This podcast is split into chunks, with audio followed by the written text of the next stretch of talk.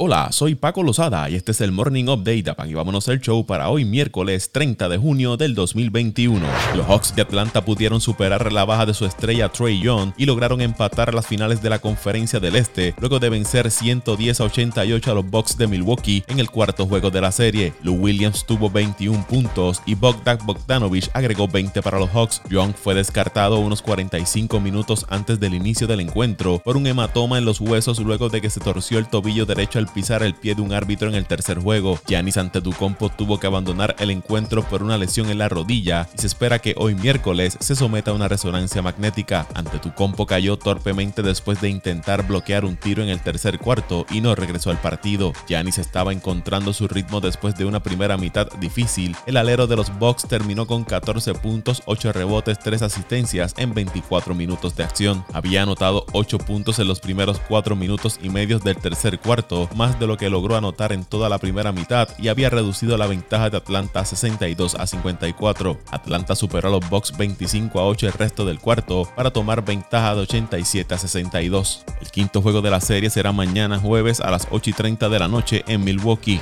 El asistente de los 76ers de Filadelfia, Sam Cassell, fue entrevistado para la vacante de dirigente de los Wizards de Washington, dijeron fuentes a Fred Katz de The Athletic. Cassell pasó los últimos 11 años como asistente en la NBA, incluyendo cinco temporadas en Washington, donde tuvo a cargo supervisar el desarrollo de John Wall y Bradley Bill. El jugador de 51 años estuvo relacionado a las vacantes de dirigente la pasada temporada baja en los equipos de Houston y los Clippers. Los Wizards se separaron del dirigente Scott Brooks a principios de junio, después de que según informes las dos partes no lograron llegar a un acuerdo sobre un nuevo contrato. El lanzador de los Dodgers de Los Ángeles, Trevor Bauer, está bajo investigación por presuntamente agredir a una mujer, dijo el teniente Bill Grisafe del Departamento de Policía de Pasadena a Fabián Ardaya de The Athletic. El abogado de la mujer, Mark Garlick, dijo que recibió una orden de restricción temporal contra Bauer en virtud de la ley de protección contra la violencia doméstica. Bauer no ha sido acusado de ningún delito, pero la policía lo ha entrevistado, según JP Hornstra y Jonathan Valdez de Orange County Register. La orden es el resultado de un asalto reciente que tuvo lugar a manos del señor Bauer, donde la señora Hill sufrió un dolor físico y emocional severo. Nuestro objetivo es evitar que el señor Bauer se comunique con nuestro cliente de cualquier manera posible. Anticipamos que habrá una acción criminal contra el señor Bauer y esperamos que la policía tome en serio las acusaciones y el caso de nuestro cliente, dijo Garlick en un comunicado a TMC. Bauer y la mujer se conocieron dos veces para tener relaciones sexuales en su casa en Pasadena, California, a principios de este año, después de comunicarse en línea, según TMC. En mayo se presentó un informe policial, dijo Safe a Hornstra y Valdez. El jugador negó las acusaciones de agresión a través de una declaración de su abogado John Federer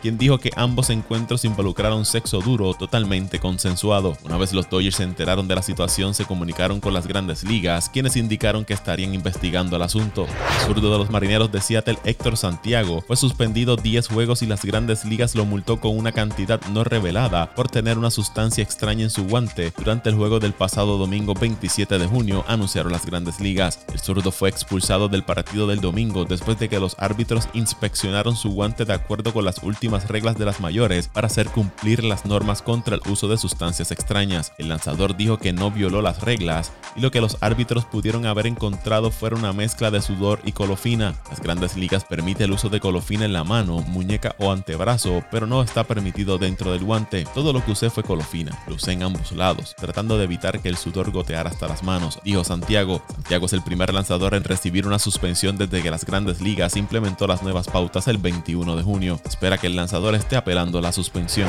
la primera entrada del partido entre las Medias Blancas de Chicago y los Mellizos de Minnesota, Josh Donaldson conectó un largo cuadrangular ante los envíos de Lucas Yolito. Mientras llegaba el plato, se escuchó al tercera base gritar que las pelotas de Yolito ya no son pegajosas, haciendo referencia a las últimas exigencias de las grandes ligas para hacer cumplir las normas contra el uso de sustancias extrañas. Después de que las Medias Blancas vencieron a los Mellizos 7 por 6, Yolito respondió a Donaldson: Es una maldita plaga, es una especie de movimiento sin clase. Si vas a decir una mierda, dímelo a la cara. No cruces el plato y hagas todo eso. Solo ven a mí. Dijo el derecho según James Fagan de The Athletic. Donaldson, uno de los jugadores más expresivos del béisbol, ha estado al frente y el centro durante la controversia en curso sobre el manejo de las pelotas. El mes pasado, cuando comenzó a salir a la luz pública el uso de las sustancias pegajosas entre los lanzadores, Donaldson se comprometió a publicar un catálogo completo de lanzadores que usaban las sustancias. Más tarde cuestionó abiertamente por qué la velocidad de giro del as de los Yankees de Nueva York, Gary Cole, Había disminuido repentinamente. El derecho de los Rockies de Colorado, Germán Márquez, perdió su juego sin hits en la novena entrada del partido frente a los Piratas cuando el jardinero izquierdo de Pittsburgh, K.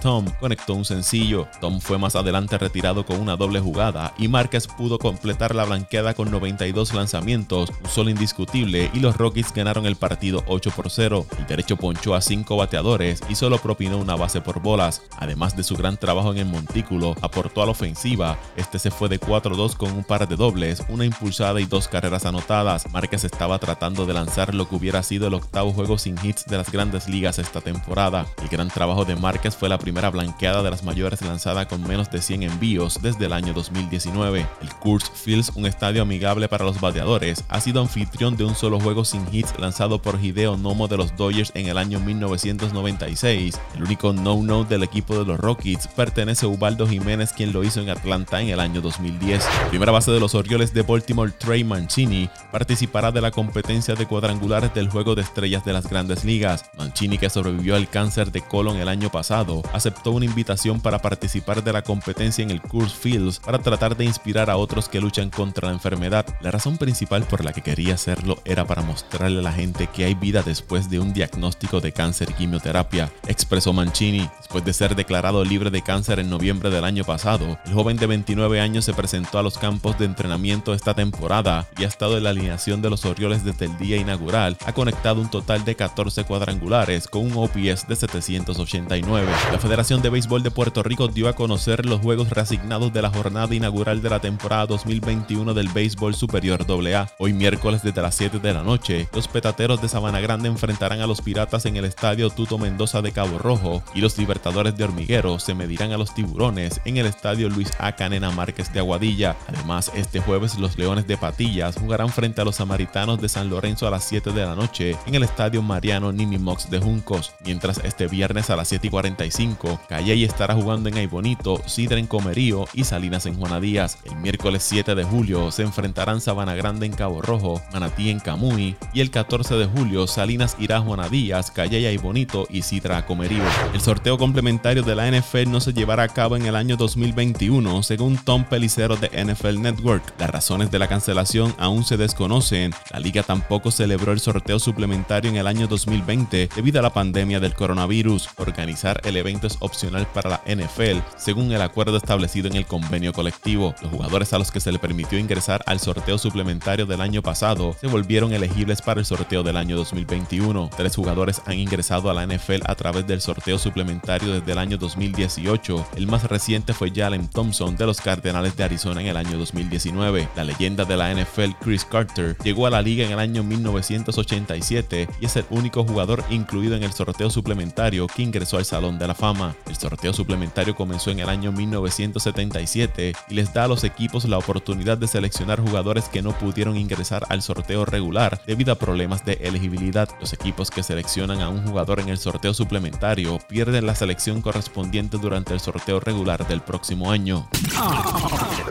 Vámonos el show.